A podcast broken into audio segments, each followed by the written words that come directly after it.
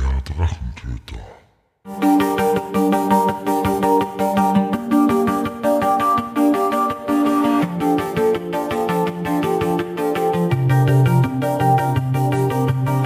Hallo und willkommen zu einer neuen Episode des Drachentöter Podcasts. Ich bin Mike und rede heute mit Wolfgang Kirchner über sein Schaffen als Autor und Rollenspieler. Und los geht's. Dann begrüße ich heute den Wolfgang wieder bei mir. Hallo, Servus. Wir haben das letzte Mal miteinander gesprochen in meinem Podcast, zu einer Aufzeichnung aus Vorbereitung für die FantasyCon, wo du ja als Mitveranstalter aktiv warst. Das ja. ist jetzt halb, ein halbes Jahr, ein Jahr. Wie lange ist es her? Das ist ungefähr ein halbes Jahr her, weil die, also die Con war Ende April, am 30. April und wir haben, glaube ich, so drei Wochen vorher haben wir geplaudert. Gehen wir von dort noch ein bisschen weg. Wir werden heute über dich als Autor sprechen, vorwiegend. Aber bevor wir dazu kommen, wer ist denn der Wolfgang eigentlich so wirklich? Wir wissen im Prinzip nur, du hast bei der FantasyCon mitgemacht, du hast ein bisschen was geschrieben, was wir noch näher beleuchten werden. Aber wer ist der Wolfgang wirklich für Leute, die ihn nicht kennen? Ja, das, wenn er das selbst wüsste. Also ich bin nur immer dabei, dass ich das äh, herausfinde, wer oder was ich bin, aber ich kann ein bisschen was über mich erzählen. Äh, ja, ich bin in Oberösterreich aufgewachsen, in Wels, bin eins der ersten Mitglieder der Halle der Helden. Also ich war wirklich äh, gleich nach der Gründung eins von den ersten Mitglieder. Welche Nummer hast du dann gehabt? Zehn. Zehn, also doch gerade nicht Menschen erst. naja, die, die, die ersten acht waren die Gründer und ich bin dann sofort eingetreten, habe auch äh, mit dem Dambachmeier Günther äh, gespielt, also in seiner Runde ähm, war bei den ersten Burgwochenenden und Live-Rollenspielen dabei. Das heißt, ich komme äh, aus dem Rollenspieleck und ja, durchs Rollenspielen bin ich eigentlich dann auch irgendwann einmal zum Schreiben gekommen. Also die Idee war, äh, einmal ein eigenes Rollenspielsystem zu machen. Also ich bin, ich bin dann Anfang der 2000er Jahre nach Wien gezogen. Da haben wir eine Rollenspielrunde, die mittlerweile seit fast 20 Jahren existiert. Die Mittwochsrunde mit wechselnder Besetzung bei den Spielern, bei den meistern. Äh, und irgendwann habe ich mal gesagt, es wird Zeit für ein eigenes Rollenspiel, weil ich eine Idee gehabt habe für eine Word.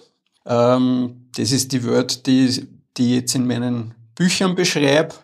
Irgendwann war die Word da mit den Völkern zu den Elementen. Das ist jetzt keine ganz neue Idee, aber das war auf einmal da und ich bin dann zu meiner Rollenspielrunde gegangen, habe gesagt, machen wir ein eigenes Rollenspielsystem. Der Hugo, äh, der dabei ist, hat dann gleich gesagt, das wollte ich schon immer mal machen. Äh, und dann haben wir angefangen, dass wir äh, das Ganze ausarbeiten. Ich habe die, die Welt ausgearbeitet, der, der Hugo die Regeln, die Guxe, der Josef, die haben auch noch äh, mitgeholfen. Wir haben dann äh, Prototypen gebaut, äh, haben auch schon gespielt und ich habe an dem Plot gearbeitet zu dem Rollenspielsystem und habe mir dann irgendwann einmal gedacht, da könnte man eigentlich einen Roman draus machen. Halt man da mal kurz an, äh, weil du sagst, das habt ihr vorher schon Rollenspielspiele gespielt, ich gehe davon aus, Halle der Helden hast mal das auch habt gespielt. Ja. Mal grundlegend. Ja. Sonst nichts anderes in erster Linie, aber das war damals sicherlich das Einzige, was gespielt worden ist. Ja. Äh, das heißt, wenn ich jetzt richtig in äh, einstich das so war, dass das jetzt der Fantasy-Welt ist im klassischen Sinne. Ja, also äh, wenn man es definieren müsste, ist es High Fantasy. Also es gibt zwar jetzt nicht die klassischen Elben, Zwerge, Magier, ähm, es ist aber eine sehr einfache Welt, äh, ohne viel Technik, die ans, sage ich mal, unser Mittelalter angelehnt ist. Und äh, ja, es gibt eben, also es sind acht Elemente draus geworden, ähm, weil es, äh, ich bin draufgekommen, in Wien gibt es einen Swingerclub, der heißt Element 6 und äh, da habe ich mir gedacht, äh, damit es da zu keine Verwechslungen kommt, äh, brauche ich mehr Elemente. Äh, es ist dann noch die Zeit dazukommen und die, der Gegenspieler von, von allen, die Schatten, sind auch noch als Element dabei. Was haben wir dann sonst noch? Wasser, Erde, Luft, Feuer? Licht, Luft. Und? Erdschatten, genau. Das Fingerclub finde ich aber schon spannend. Ja, es war, es war nicht der einzige Grund. Also ja. wir haben auch äh, von den Regeln, äh, also wir haben uns da äh, verschiedenste Sachen überlegt, wie das Ganze ablaufen soll.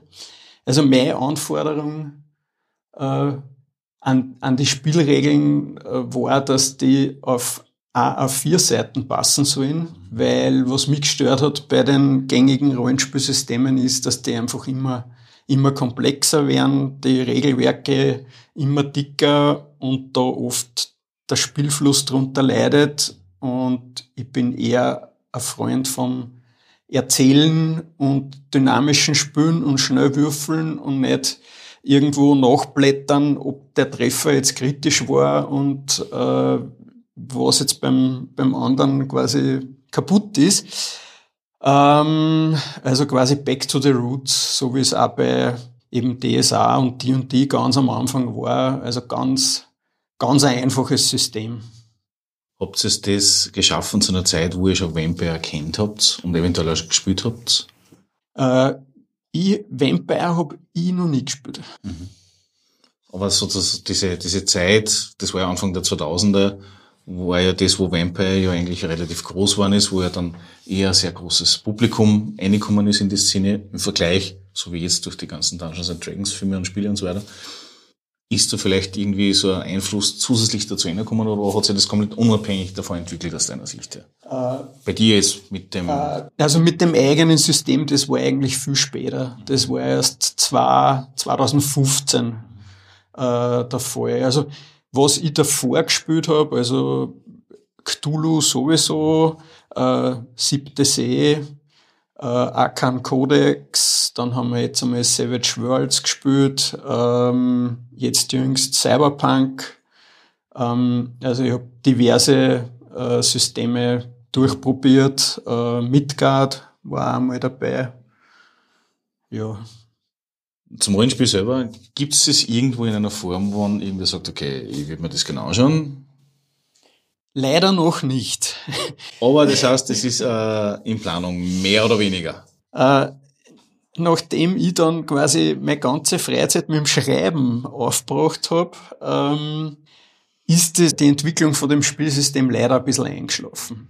Und man darf nicht vergessen, da hängt sehr viel dran, wenn wir das halbwegs professionell machen will. Also nicht nur, dass man es gut testen muss, dass das Ganze balanced ist, sondern man muss auch äh, quasi mal so an, an Weltenband, Zaubergegenstände, äh, was auch immer, das gehört alles ausgearbeitet, im besten Fall illustriert und dann muss man es auch irgendwie unter die Leute bringen. Das Projekt ist für mich noch nicht gestorben. Ich hoffe, dass irgendwann einmal wirklich äh, weiterentwickelt wird und auch ja, zumindest ein PDF zum Runterladen gibt, wo, wo man dann mit einem kleinen Abenteuer einmal anfangen kann. Spürt es aktuell in der Welt? Nein.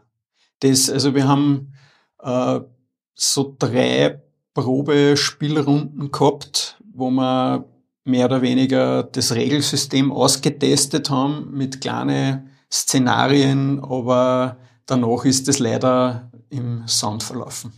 Du hast gesagt, das Rollenspiel war als erster und dann ist es um die Welt gegangen und dann hast du da drinnen verausgabt, mehr oder weniger, wie man da vor mir sieht. Also ich habe jetzt gerade drei Bände vor mir liegen, die ja mitunter einen, einen Teil der Welt beschreiben, nehmen wir stark an.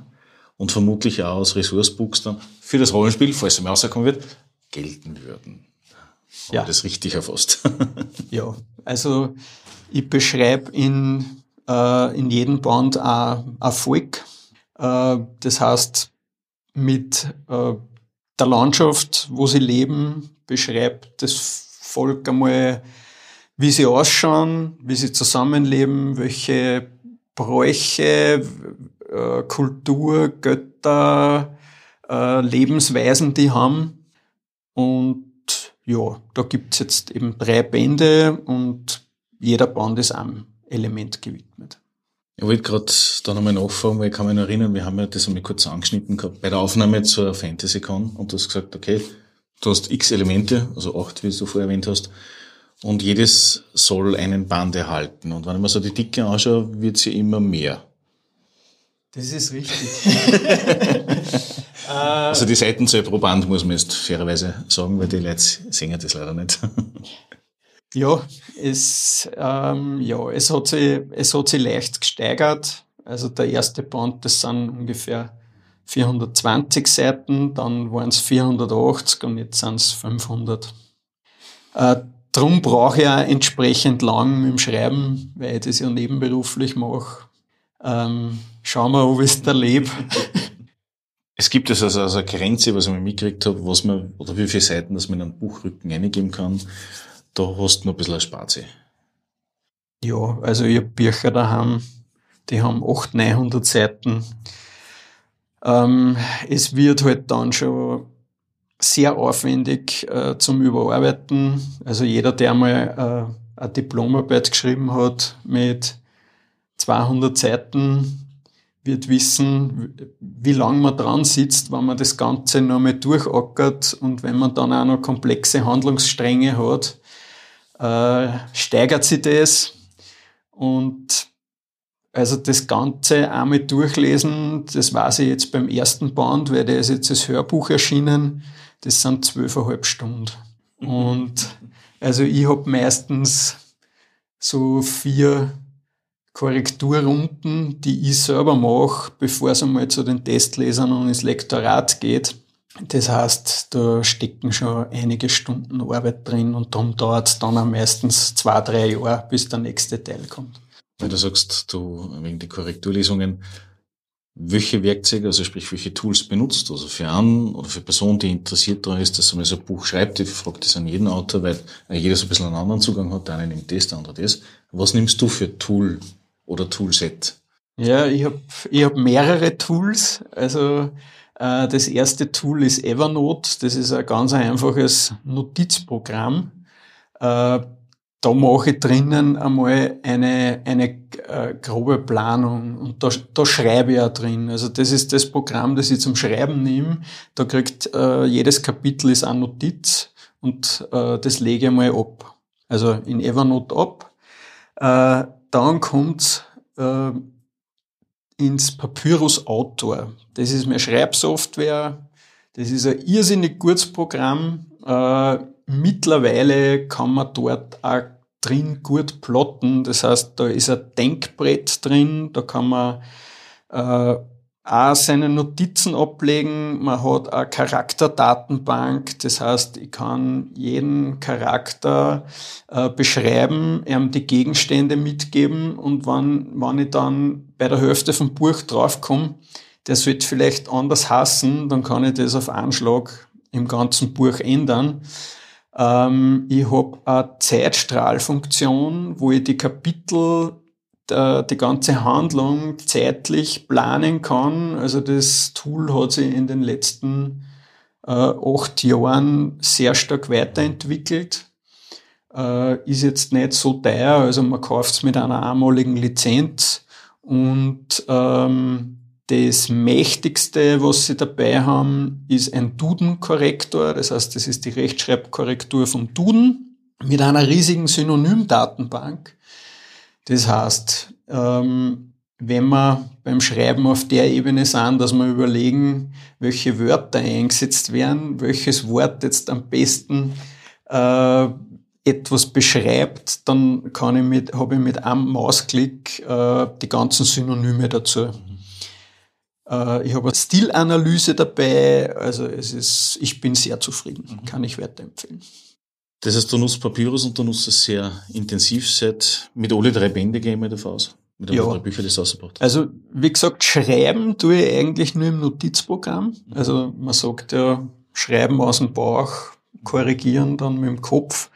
Äh, und ich schreibe einmal alles nieder, mache einmal die erste Korrekturrunde im Evernote und dann kommt das Ganze ins Papyrus rein und wird noch noch, noch zweimal überarbeitet. Eine speziellere Frage. Es gibt ja Leute, äh, die, hm, in dem Fall heutzutage das Handy, früher hat man gesagt, den Notizblock auf dem Nachkastel liegen gehabt hat oder immer Notizblock eingesteckt hat oder ähnliches. Man halt mein Handy ist ja relativ simpel.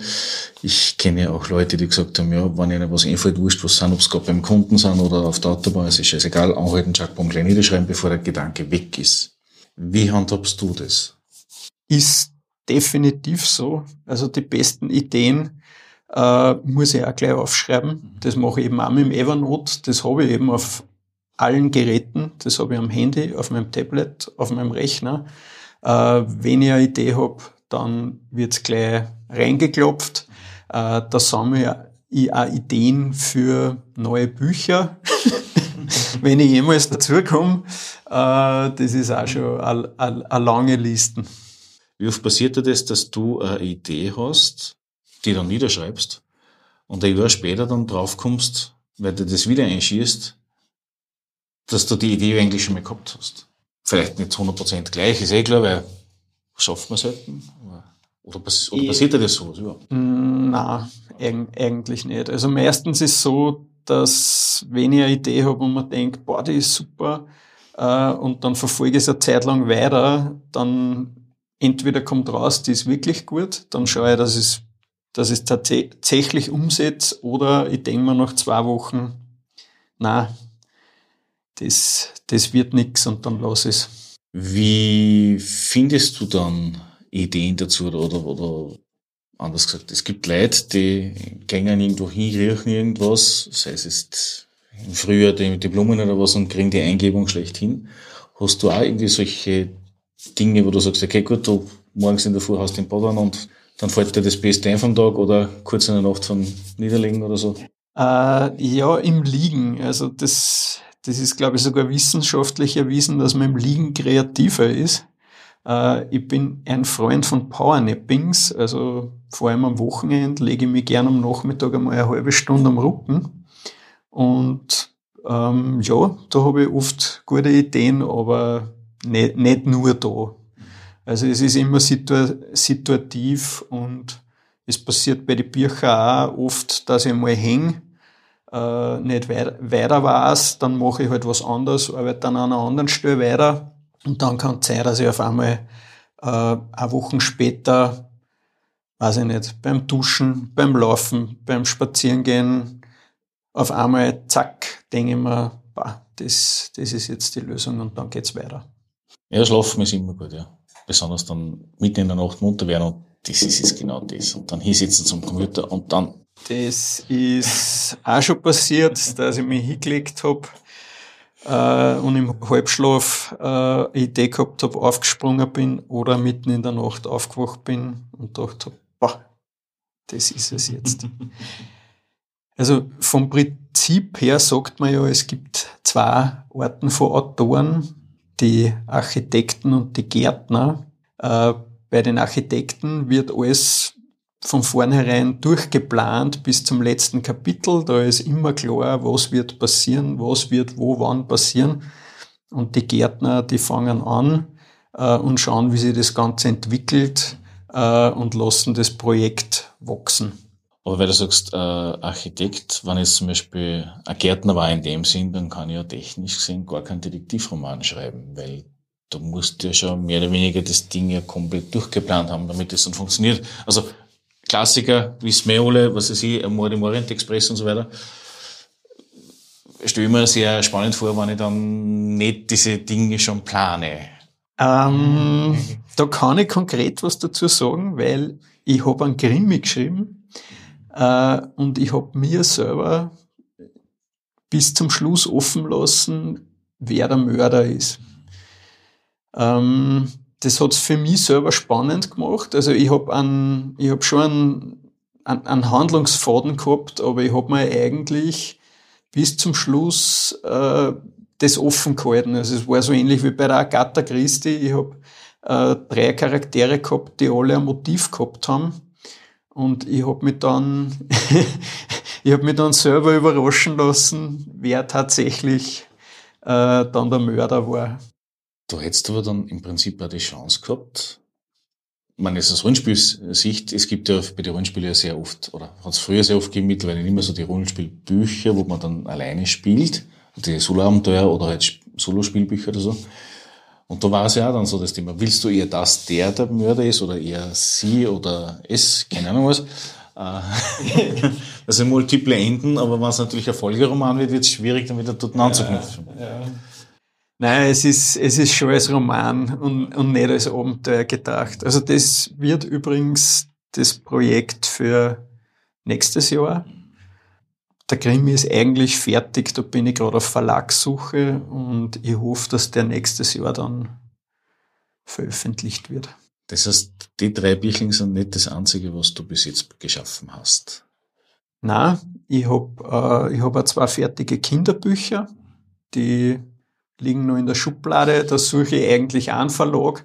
Also die sind deswegen noch nicht veröffentlicht, weil die müssten schön illustriert werden, vierfärbiger Druck und das möchte ich nicht selber finanzieren. Also darum bin ich da auf Verlagssuche.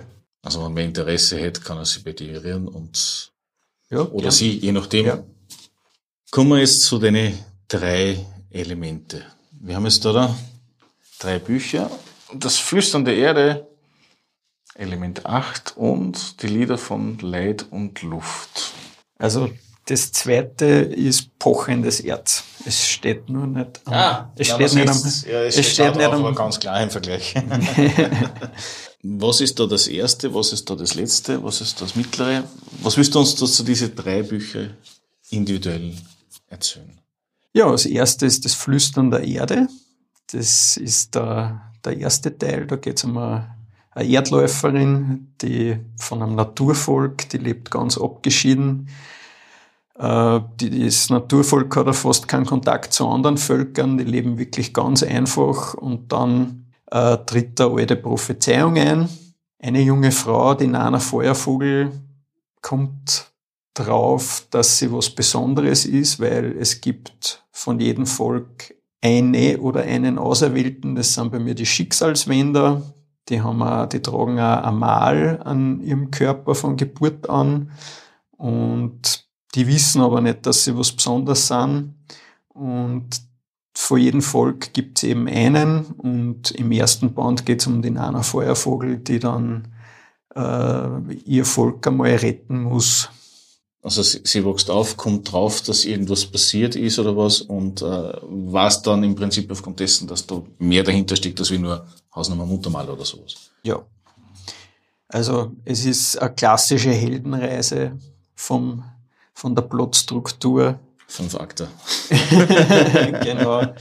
Äh, ja, interessant ist noch, ich erzähle im ersten Teil äh, abwechselnd äh, aus der Sicht von der Nana und aus der Sicht vom Kreton. Der Kreton ist mehr oder weniger ihr Gegenspieler. Das ist ein machtgieriges Kirchenoberhaupt, der auf der Suche nach einem mächtigen Artefakt ist. Das sind aber jetzt jegliche Übereinstimmungen oder Ähnlichkeit mit realen Welt sind rein fiktiv und kann man nicht auf das zurückziehen. Es ist alles fiktiv, ja. ja. Okay. Ja. Ah, okay. Dass der Kirche macht geil und so weiter, ja. Hat schon mal gegeben, habe ich gehört. Irgendwann. Ja. Nein, das ist, äh, ja, der Antagonist, der ist halt das Gegenteil und den verschlagt es dann in den Norden äh, auf der Suche nach dem Artefakt und zum Schluss werden die zwei aufeinandertreffen. Das hast du jetzt als Hörspiel ausgebracht, wenn ich das richtig verstanden habe. Also Hörbuch. Hörbuch. Es ist ein Hörbuch mit äh, zwei Sprechern. Das heißt, die Nana hat eine Sprecherin und der Greton hat einen Sprecher. Äh, das ist vom Audiamo Hörbuchverlag produziert worden. Das ist jetzt in Wien, glaube ich, gell? Ja, genau. Das ist ein Wiener Verlag. Und ja, ich finde es sehr gelungen. Der zweite Band ist dann das pochende Erz. Genau, da geht's ums Erz.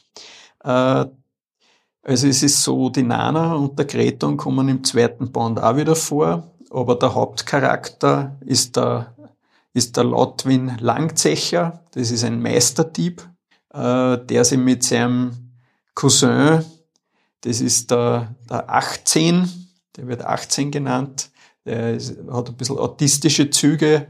Ähm, mit dem macht er sich auf der Suche nach einem verschollenen Vater vom 18 und die landen dann in einer, in einer Festung der Krim, in der seit Jahrtausenden etwas bewacht wird. Darum heißt die Festung auch Grimswacht, nur da kommt man dann erst äh, später drauf. Und die beiden, ja, die, die finden dann ihren Onkel, aber es passieren halt dann in dieser Festung schlimme Dinge. Also der Greton und die Nana, die, den, deren Weg führt sie auch dorthin. Äh, und es geht auch immer mehr um die magischen Steine, die heißen bei mir Hüllen. Das sind Elementsteine, also mit denen man jeweils ein Element kontrollieren kann. Äh, ich will noch nicht viel spoilern, äh, aber es sind halt einige hinter diesen, hinter diesen mächtigen Steinen. Also es gibt mehrere Fraktionen, die das als oberste Priorität sehen, wenn ich das so verstanden habe. Ja. Okay. Und das dritte Buch ist dann äh, Lieder von Leid und Luft.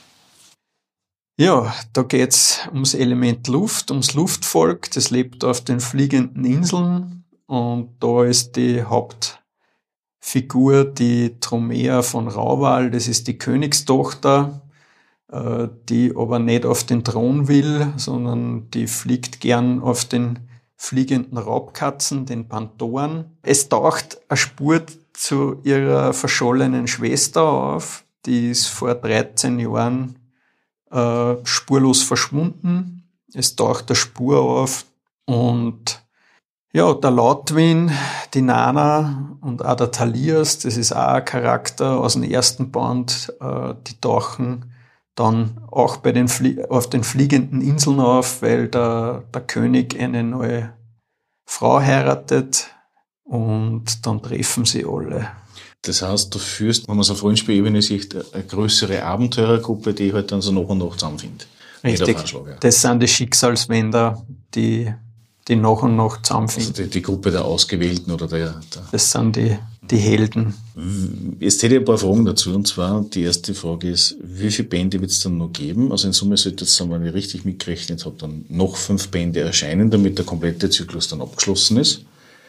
Das ist der Plan. Das heißt, jedes Jahr ein Buch oder jedes zweite Jahr ein Buch oder was? Naja, bis jetzt habe ich eher so zwei bis drei Jahre braucht pro Band. Also bis zur Pension bist du fertig damit. Schauen wir, ob sie das ausgeht. Nein, geht sich nicht aus. ah, naja, knapp. Kennt, kennt sich knapp ausgehen. Das andere ist das, weil du auch vorher gesagt hast, äh, wegen dem Krimi und auch die Kinderbücher, wo du gesagt hast, es ist ja schon was vorhanden. Planst du parallel noch andere Bücher noch zu schreiben oder andere Geschichten zu erzählen? Also Ideen habe ich viel, aber ich plan äh, für nächstes Jahr einmal eine Pause einzulegen. Also ich habe das bei den, äh, bei den ersten beiden Bänden auch so gemacht, dass ich dazwischen äh, entweder ein anderes Buch geschrieben habe, eben ein Kinderbuch oder ein Krimi, ähm, dass ich einmal was anderes mache, einen Kopf frei kriege.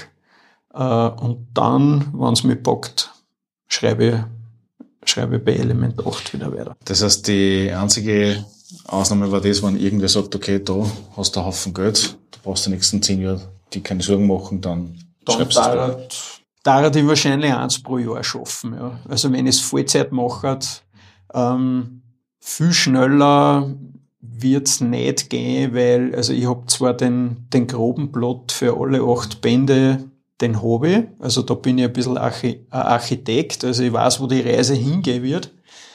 Nur die Details, die ändere ich dann gern während dem Schreiben und da entstehen dann oft neue Zusammenhänge, spannende Wendungen und da verändert sich dann die, äh, die Geschichte manchmal ein bisschen oder der Talias ist im ersten Band eigentlich als Nebendarsteller geplant und den habe ich dann später zu einem von den Hauptcharaktere gemacht.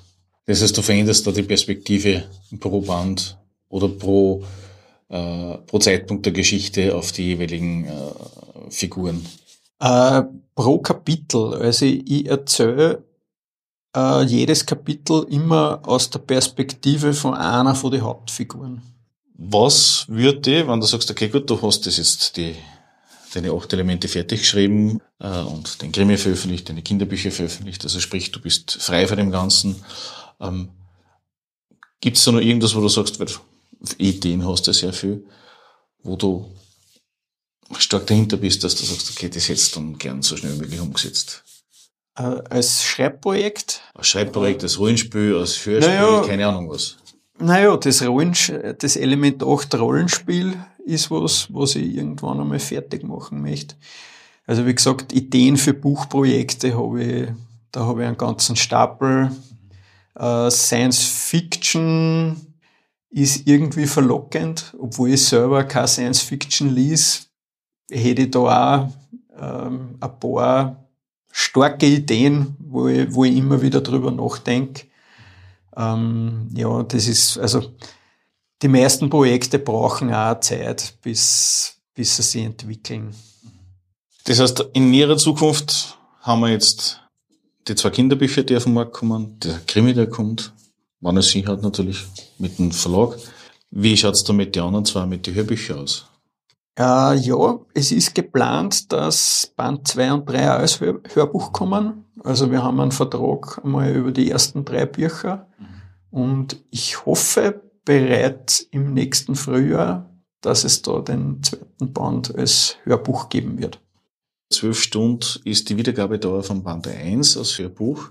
Äh, wie lang, hast du ungefähr was im Kopf, wie lange sie das braucht haben, dass sie das dann von der ersten Aufnahme bis zur Publikation, was die Aufwände, die da gewesen sind? Ja, also die Sprecher haben vier Termine gehabt. Das waren äh, drei Nachmittage und dann noch ein Termin zum Korrigieren. Also ich schätze mal ungefähr 14 Stunden pro, pro Sprecher für die Rohfassung und dann wird ja alles noch mhm. zusammengeschnitten, überarbeitet.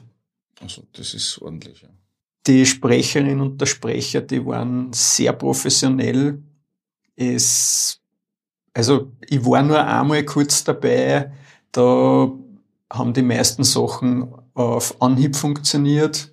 Natürlich haben sie manchmal was wiederholen müssen, aber ich habe mir sagen lassen, dass das wirklich Profis waren und das dementsprechend dann schnell gegangen ist.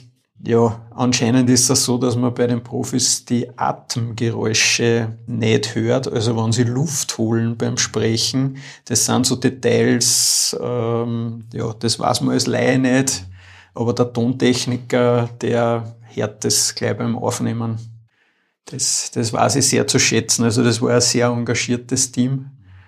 Und ja, ich hoffe, dass genug Leute hören und ja, dann weiter produziert wird. Also das könnte auch so ein Ansporn sein, wenn die Hörbücher gut laufen, dass dann der Hörbuchverlag sagt, so, ich brauche jetzt den vierten Teil. Könnte ein Ansporn sein. Wenn sich jetzt jemand interessiert für deine Bände aus Hörbuchform, beziehungsweise in dem Sinn auch in Papierform, wie kommt er zu dem? Also angefangen mit dem Hörbuch, das gibt's auf allen Audioplattformen, also Audible, Spotify, ähm, alles was da gibt. Äh, die CD oder den digitalen Download gibt's bei Audiamo direkt. Ich habe das alles auf meiner Webseite verlinkt. Die Bücher kann man mittlerweile in ganz Österreich über einen Buchhandel bestellen, äh, auf meiner Webseite online. Das E-Book gibt's in allen gängigen E-Book-Stores, bei Amazon, Thalia, äh, wo auch immer. Das heißt, du hast der ISBN-Nummer für jeden Band angesucht. Genau, ja. ja. Naja, ich habe äh, ich hab ja meinen eigenen Verlag gegründet und der hat gleich einen Bock ISBN-Nummern gekauft und die verwende ich. Du hast einen eigenen Verlag gegründet dafür. Okay, ja gut, das ist jetzt heutzutage nur eher was, was man heutzutage nur eher macht, als wie nur vor 20, 30 Jahren, weil da waren ja andere Verpflichtungen dabei. Jetzt gingen ja sehr viele Sachen viel einfacher. Ja das ist alles so reibungslos verlaufen, hingehen, anmelden, fertig, passt schon, gib ihm. Ja, Verlag ist schnell gegründet, braucht man auch keine besonderen Voraussetzungen haben. Äh, spannender war dann ähm, sage ich mal, Druck und Vertrieb des Buches, wenn man, wenn man jetzt ein Buch fertig geschrieben hat, also das E-Book kann man schnell erzeugen, also eben Papyrus Autor, druckt man auf den Knopf und sagt, ich will äh, ein E-Book haben. Aber wenn man dann das Buch drucken möchte, da gibt es einige Dinge, die man berücksichtigen muss. Also da kann ich auch ein bisschen was drüber erzählen. Ähm, ja, man hat den fertigen Text und dann äh, will man das Ganze an die Druckerei schicken. Das erste ist einmal, ich muss mir überlegen, wie groß und dick soll mein Buch überhaupt werden. Also es gibt kein einheitliches Taschenbuchformat. Das heißt, ich gehe einmal ins Bücherregal, hole mir mal ein paar Bücher raus und schaue, was mir selber gut gefällt, was mir taugt. Äh, dann habe ich mal eine ungefähre Größe und dann kann ich mir mal ausrechnen, wie dick es dann werden wird. Da muss ich allerdings wissen, welche Schriftgröße nehme ich, welche Schriftart nehme ich, äh, wie breit mache ich die Ränder. Das heißt, es ist ganz schön komplex, dass ich dann rausfinde, äh, wie viele Seiten wird mein Buch überhaupt haben. Also da braucht man fast äh, ein professionelles äh, Druckvorstufenprogramm, wo ich dann wirklich den Text reingib, einmal so formatiere, wie ich es haben möchte, mit den ganzen Seitenrändern und dann schaue geht sich das aus, äh, dass die Seitenanzahl durch vier teilbar ist, weil beim Druck, nachdem immer Bögen mit vier Seiten gedruckt werden, die dann zusammengekleimt werden, äh, muss die Seitenanzahl durch vier teilbar sein. Wenn ich das einmal weiß und äh, auch weiß, welches Papier ich nehme, weiß ich, wie dick das Buch wird, weil diese Info brauche ich für den Buchrücken, wie breit der sein muss, weil den muss ich auch drucken lassen. Und das war sehr spannend, wenn man das das erste Mal macht. War beim dritten Mal auch noch spannend.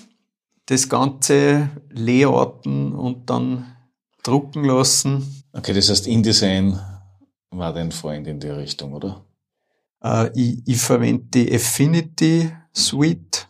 Äh, das ist von den Lizenzen her günstiger. Ähm, ist ein tolles Programm. Also die, die schauen schon auf die äh, Schusterjungen und Hurenkinder. Äh, das, in der, das sind in der Fachsprache ähm, einzelne Zeilen äh, von einem Absatz, die auf einer Folgeseite oder auf einer vorhergehenden Seite sind. Also die versucht man zu vermeiden. Und das Programm arbeitet da schon recht gut. Also ich habe da manuell nicht mehr viel nacharbeiten müssen, was jetzt da die Seitenumbrüche betrifft. Ja, das ist der Buchsatz, ist ein eigener Beruf und ja, wenn man Self-Publisher ist wie ich, dann macht man das mit. Also man kann natürlich ein Buch äh, auch als Print on Demand rausbringen. Also bei Amazon, der Lia, lade ich das E-Book rauf und dann wird man gleich gefragt, äh, ob man auch ein Taschenbuch erzeugen will. Da wird einfach die E-Book-Datei als Taschenbuch verwendet. Wird im Normalfall nicht so schön und professionell sein, das Ergebnis, wenn man wirklich äh, alles selber setzt. Also alle Seitenumbrüche, Grundsatzfragen waren dann auch noch dabei, welche Schriftart nehme ich für meinen gedruckten Text. Ja. Ich habe mir dann wirklich äh, eine Schriftart gekauft, die mir gefallen hat. Ähm, ja, also es gibt viele Dinge, auf die man achten muss. Kann die Schriftart dann Umlaute darstellen? Ich habe eine Gegenfrage, warum nicht einfach so Standard Times New Roman oder sowas? Also die klassischen, die, wo jeder Space, also jeder Buchstabe gleich groß ist wie der andere? Die, die Times ist eine angenehme Schrift zum Lesen. Mir war es ein bisschen zu einfach. Also zu altbacken, zu klassisch. Ja, okay. ich, mir hat die, die Goldie Old Style, okay. die, die habe ich genommen und also ich habe gefunden, es passt zur Fantasy und es ist jetzt nicht es ist jetzt keine auffällige, besondere Schriftart und sie ist angenehm zum Lesen. Also das sind eben so kleine Feinheiten. Dann äh, spannende Erkenntnis war dann auch noch, wie der erste Band da war. Das Buch war drei Zentimeter und zehn Millimeter äh, dick. Ich bin dann draufgekommen, der Standardbrief von der österreichischen Post geht bis zu drei Zentimeter. Nachher ist ein Paket, weil es nicht mehr in den Briefschlitz reinpasst. Das heißt, der Versand war entsprechend teuer. Also das sind Sachen. Wenn man es weiß, kann man sich überlegen, dass man ein bisschen weniger Seitenrand macht oder das Buchformat ein bisschen größer macht, dass es dünner wird. Bei den E-Books ähm, ist eigentlich gängig, dass die im Normalfall ja, sagt man eher bis 300 Seiten. Ähm, ja, da hätte ich dann schon fast meine acht beieinander. du bist jetzt der eigene Autor, du bist der eigene Verlag, du bist äh, dann dementsprechend der, der dann, so wie du gesagt hast, wegen den anderen Büchern, die jetzt in der Schublade liegen, mehr oder weniger fertig, äh, derjenige, der dann äh, der Ansprechpartner ist, falls sich wer interessiert dafür, dass er das in dem jeweiligen anderen Verlag halt dann verlegen will wenn ich das richtig verstehe, sie kommen in der, in der Verlagsszene eigentlich null aus, deswegen tut mir ein bisschen schwer. Aber was ist, wenn jetzt zum Beispiel irgendwer sagt, mir gefällt das viel gut, was du da gemacht hast, ich würde gern mein Buch bei dir verlegen lassen, weil du bist ja Verlag. Die Frage hat sich bis jetzt noch nicht gestellt. Es, es wäre interessant, weil ich habe mittlerweile genug Know-how gesammelt, was eben die Produktion betrifft, äh, Marketing, Vertrieb, das darf man auch nicht vergessen. Wenn man mal ein Buch fertig hat, äh, dann ist es da, aber es passiert jetzt nichts. Also es klopft keiner an und sagt, ich möchte es kaufen. Äh, ich habe da auch schon viele Kontakte, selber schon einige Sachen ausprobiert. Also ich bin auch meistens auf eben Messen oder Cons, wo ich dann selber meine Bücher verkaufe oder vorlese oder irgendwelche Panels zum Thema mache sei es jetzt Weltenbau oder wie man ein Buch herstellt. Ähm, ja, auch Vertrieb. Ich habe mittlerweile eine Auslieferung für Österreich. Das war auch nicht so einfach, dass man mein Buch jetzt in jeder Buchhandlung bestellen kann. Ich meine, es reicht im Normalfall ein Listing im VLB, aber äh, wenn dann der Buchhändler eine E-Mail schreibt, äh, müsste die das dann jetzt mal selber verschicken und das ist auch alles aufwendig. Das heißt, da habe ich mittlerweile eine Firma, die meine Bücher an die Buchhandlungen liefert. Habe ich jetzt nicht geplant. Ich muss sagen, das ist auch jetzt nicht so der Part, der mir, der mir am meisten Spaß macht und darum versuche ich auch den Krimi und die Kinderbücher ähm, ja, von einem anderen Verlag rausbringen zu lassen.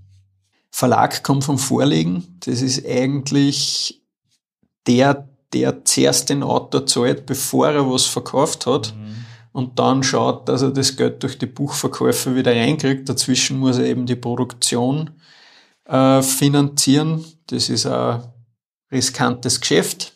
Ähm, drum, ich, ich beschränke jetzt einmal das Risiko auf meine eigenen Werke, sage ich einmal. Es ist, es ist, es ist ein teures Hobby, sage ich immer. Wann jetzt irgendwer sagt, er möchte dich auf einer der kommenden Events sehen? Wo wird man die mit aller Wahrscheinlichkeit antreffen, weil du vorher gesagt hast, auf Cons bist, auf äh, diverse andere Veranstaltungen. Was ist da das nächste Ziel? Also das nächste wird wahrscheinlich im Frühjahr die FantasyCon sein und dann wahrscheinlich die Austria Comic Con in Wels. Die Leipziger Buchmesse war dazwischen noch.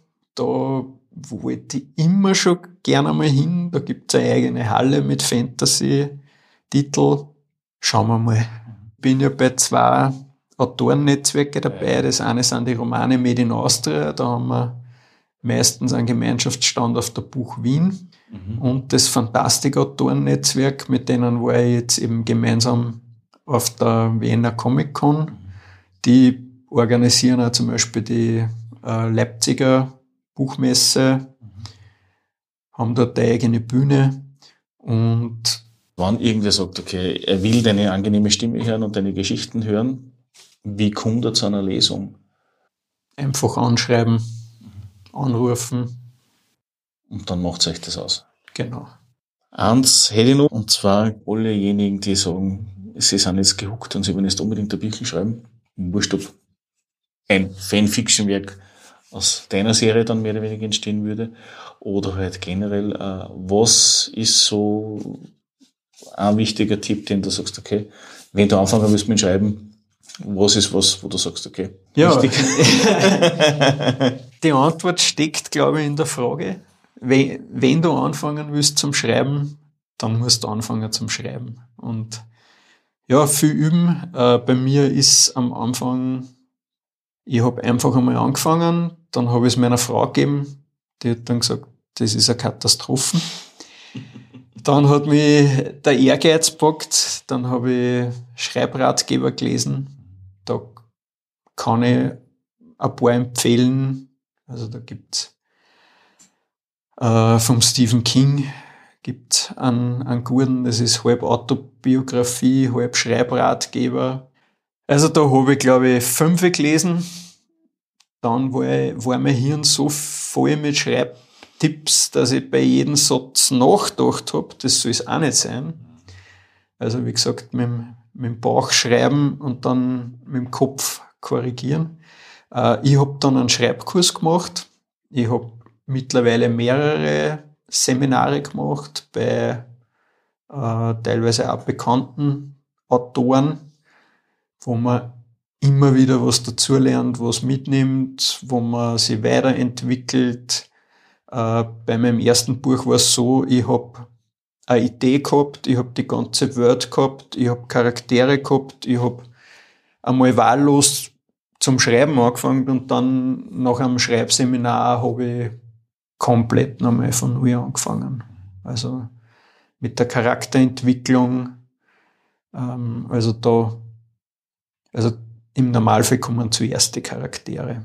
Weil du kannst jetzt noch so eine interessante Welt haben und eine interessante Geschichte, wenn die, die die Geschichte erleben, äh, aus deren Sicht du das alles erzählst, von denen die interessant sind, dann wird es keinen interessieren. Also einmal Charakterentwicklung, äh, Wordentwicklung und dann machst eigentlich, eigentlich erst den Plot und oft entsteht der Plot schon aus den Charakteren heraus, weil die haben ja Konflikt, Konflikt, Konflikt ist auch so ein, so ein Ding, äh, wo man sagt, das brauchst, weil der Konflikt erzeugt natürlich Spannung.